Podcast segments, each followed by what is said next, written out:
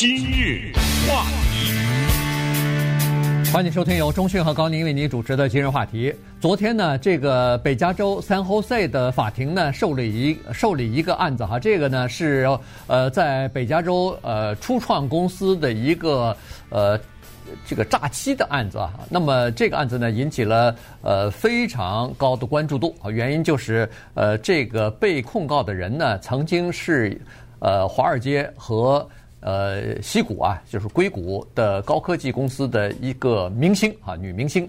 那么，但是呢，她从一下子从神坛当中呢跌落下来了。呃，而且现在被告十二项什么各种各样的诈欺，呃，和什么电汇违法的这各种各样的，或者说是证券呃诈欺啊，这种隐瞒事实不报啊，各种各样的这个罪名啊。所以，如果要是这些罪名成立的话，那么他最终。将会被判二十年的徒刑啊，要坐牢了。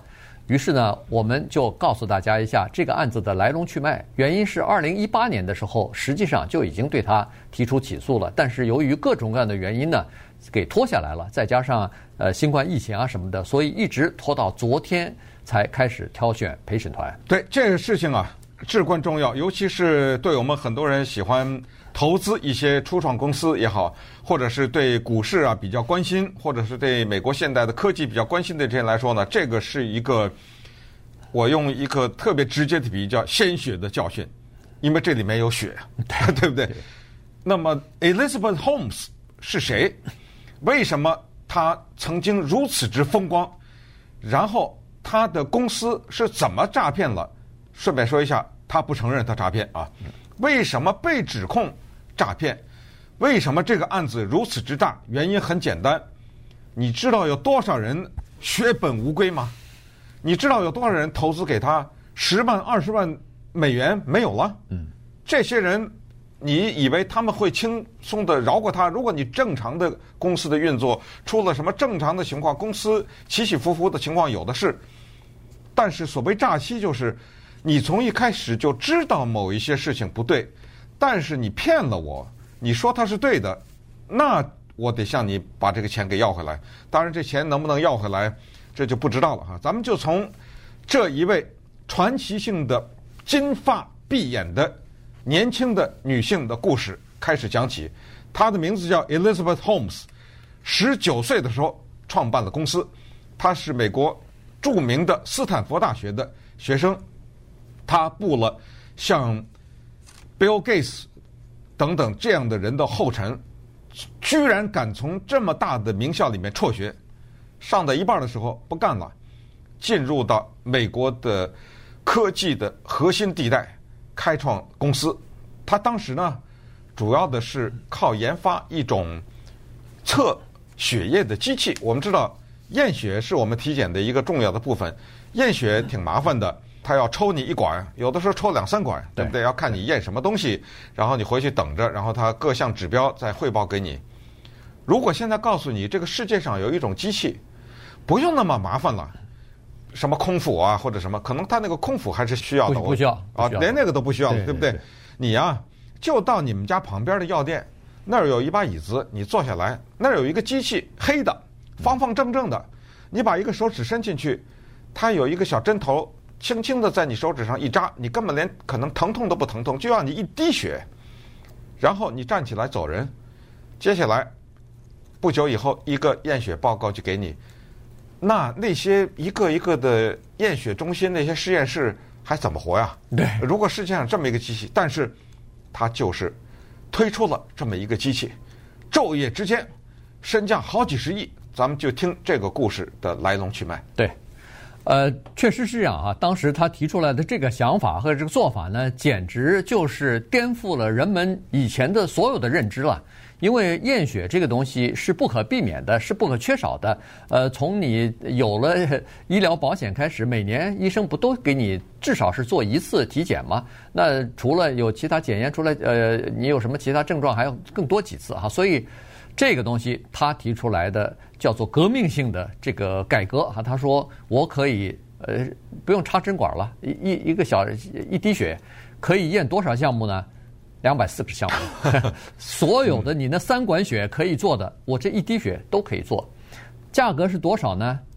以前你做这个两百四十个项目，那是好几百块钱的呃这个开支啊。当然，有的时候是我们不出，是医疗保险公司给你出了，都包括在每年的体检的费用里边去了。但是你即使保险公司，它也不让人一两百四啊，对，它顶多是七八项、十几项啊，没对不对错没错有的时候三项、四项的，对不对？对对对，他只要两块九毛九，而且十五分钟给你出结果了。嗯所以你说他这个东西一提出来以后，大家不就疯狂了吗？认为说，哎呀，这个改变了整个的人们的认知和整个医学界的叫做验血的这个整个的过程出现了革命性的变化了，颠覆性的变化。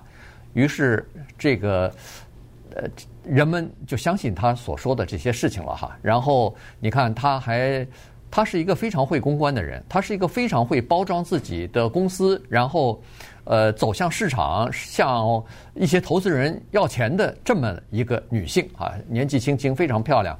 然后她先和那个呃最大的美国最大的连锁药店之一 Walgreens，嗯。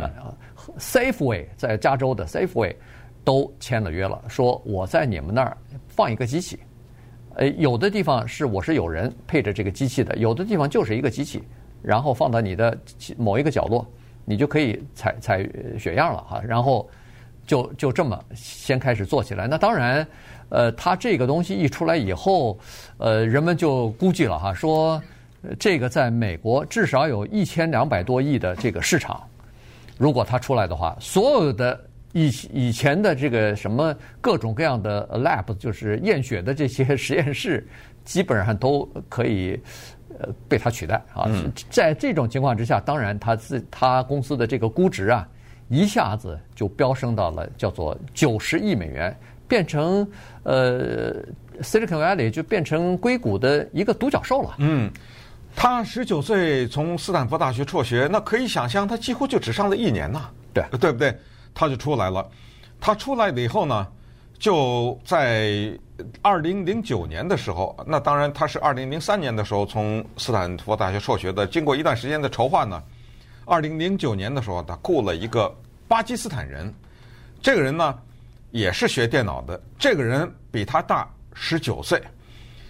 这个人的名字叫 Ramesh Balwani，他雇了这个人呢，做科技研发这方面。可见呢，这台黑色的验血机，它的名字叫 Theramos，嗯，是跟这个叫 Balwani 的人呢比较有密切的关系。也就是技术方面是这个人和他的团队在负责做，而这个漂亮的 Elizabeth Holmes 呢是负责做公关的，啊，到处去演讲啊什么之类的。他雇了这个人以后呢，两个人不光是生意上的合作伙伴，呃，尽管差了将近二十岁，但是迅速的就成为了男女朋友。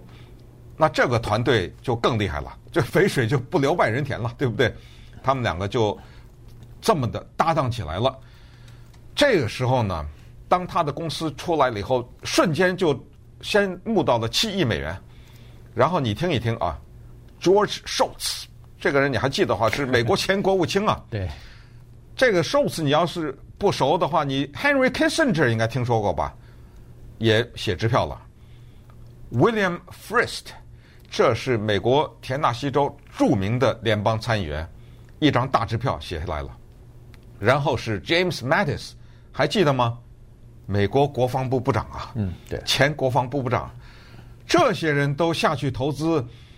那老百姓根本不管了，嗯，这末班车咱得搭上啊，对不对？对，要不然就我这份儿怎么算呢？这以后还得了啊？这以后这公司的成长哪是九十亿打得住的呀？对不对？嗯、那么在这种情况下，很多的所谓我们说的投资的这些普通的老百姓啊，就哗哗的往里面放钱，有的人甚至把一些他退休的这个积蓄啊什么的，都挪到了这家公司的上面。Elizabeth Holmes 如此之风光啊，到处请去演讲，到处宣传他的这一台 Theranos 验血机，然后呢，他那个 Balwani 也是不遗余力的在各种各样的领域开始来宣传他的这个科技的领先的程度，越做越大。这个时候，慢慢的呢，问题开始出来了。稍等，我们看看出了什么问题。今日话题，欢迎继续收听由中讯和高宁为您主持的金融话题。这段时间跟大家讲的呢是昨天刚刚开始的一个案子的审理哈，这个是涉及到呃曾经的这个一个年轻的女性的呃创业明星哈，Elizabeth Holmes，她的这个情况啊，现在呢因为她被告诈欺嘛，所以在法庭在进行审理。呃，刚才说过了，她呃这个。自己说的这个创新的验血的方法呢，和机器呢，等于是有颠覆性的、革命性的这样的一个呃效果吧？呃，可能会使得整个的产业呃都会产生深远的影响，所以呢，估值就非常的高啊，九十亿美元，它就被评为呃全球啊最年轻的白手起家的女性的亿万富翁，然后好像二二零一五年还上到了呃《时代周刊》所评的全球。呃，最有影响力的女性哈，百人名单当中去，呃，等等，她在美国算是一个风云人物哈。当时呃，在那个 TED 演讲啊，什么呃，到各种各样的地方去，呃，出席各种各样的这个集会啊，呃是，反正是风头满剑的哈。当时，但是这个事情呢，就引起了《华尔街日报》的一个呃，对这个事情有点怀疑的这么一个记者。这个记者呢，叫 John。呃，Carroll 啊，他就觉得这事儿不大对啊，于是呢，他还真的就去下去去做一些调查去了。结果呢，就发现一些问题。首先，他采访了若干就是前员工和一些呃病患啊，就是做病患的，就是用他们的机器呃采样然后验血的这些病患。然后他先做一件事情，就是拿那个就是用手指尖儿的那一滴血做的。呃，检验报告和到医院里边抽血的检验报告进行对比，结果发现这个误差率非常的大。也就是说，呃，他的这个机器检测出来的说有某些标准，比如说已经呃达到了呃就是不健康的程度，或者是呃已经等于说是呃需要注意啊什么的，结果实际上都在正常范围之内啊，并没有超过这个健康的标准。然后呢，他从前员工那儿得到消息呢，人们是说，其实整个的呃这个情况呢是有相当大的出入的。比如说，他说他的这个呃验血一滴血可以一两滴血可以进行两百四十项的呃检验啊，从这个胆固醇到什么癌症什么的都可以检测出来。但是前员工说不对，不是两百四十项，最多只能做十五项，这个里头差多了哈。然后。很多的研究的，就是这个检测的报告，并不是他的机器做出来的，因为他只能做十五项，其他那些呢，都是从西门子进口的医疗器械，就是化验的机器里边做出来的。这又是一个，这算不算？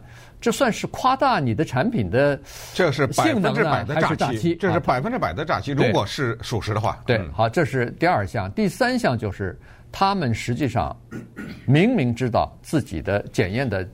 检测的这个数据是不准确的，但是或者至少是不稳定的，所以但是他们并没有通知有关的部门。在医疗方面呢，这个是属于重大的呃叫做违规的现象了哈。所以这综合几个情况来一看呢，确实这里边有一个很大的问题。你刚才说的是人家好好的挺正常的，你的验血给我验出来不正常，对，那就算了。你敢想象是反过来吗？对，如果我是不正常的，被你验出来是正常，你这不是害人吗？嗯，这是拿着人命开玩笑吗？这不是，哎，所以他的那个机器 Theranos，Theranos 里面含有一个字 therapy，therapy，对不对？对，哎，含有一个治疗的意思，它还有点小欺骗性。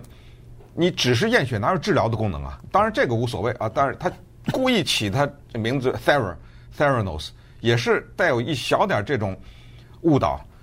但是呢，这个就是美国的，尤其是高科技界的文化当中的一部分，叫做饿死胆小的，撑死胆大的，就是看你那个假话能说得多大，以至于在他们的这个领域有一句话叫 “fake it till you make it”，居然有这种话，就是说假话能做大，知道吧？就是玩这个。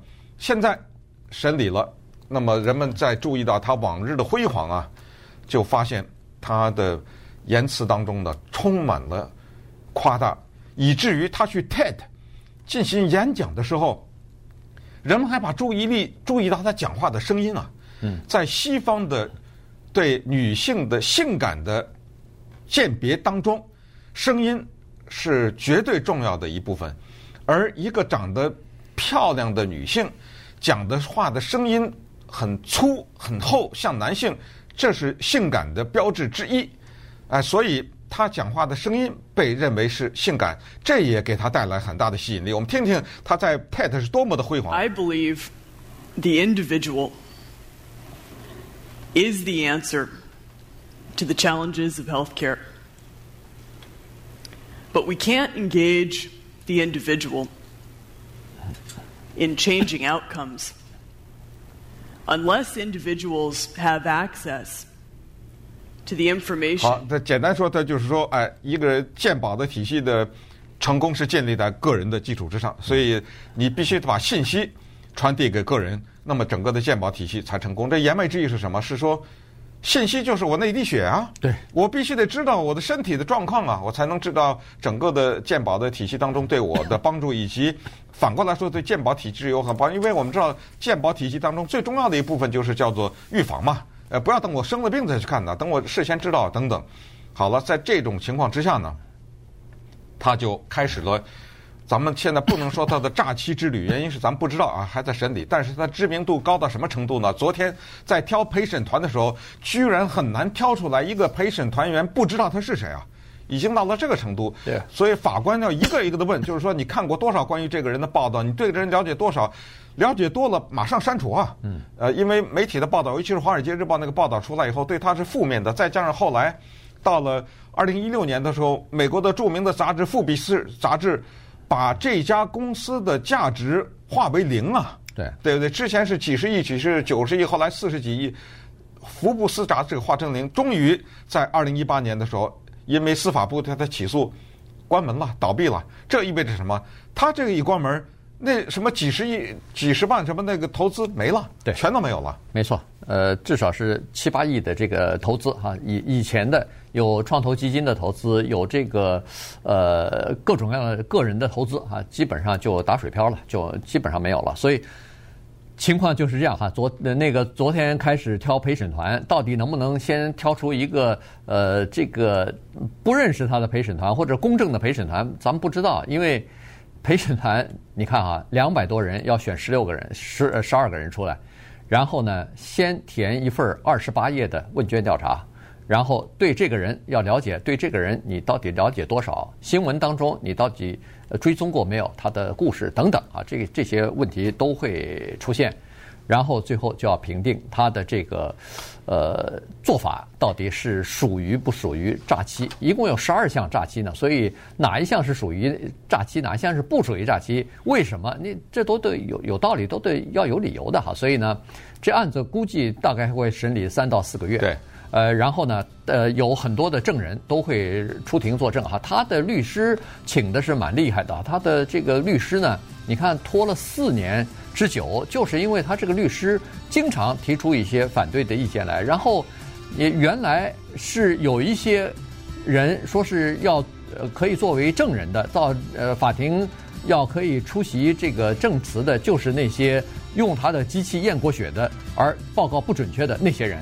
结果被排除在外了，因为他的律师反对说，没有对你们造成任何的伤害，原因是你们的这个财产的损失也没有，是金钱的损失也没有，因为你们的验血根本你没花钱，全是保险公司付的钱，所以你没有理由和没有资格来控告这个初初创公司的呃创始人。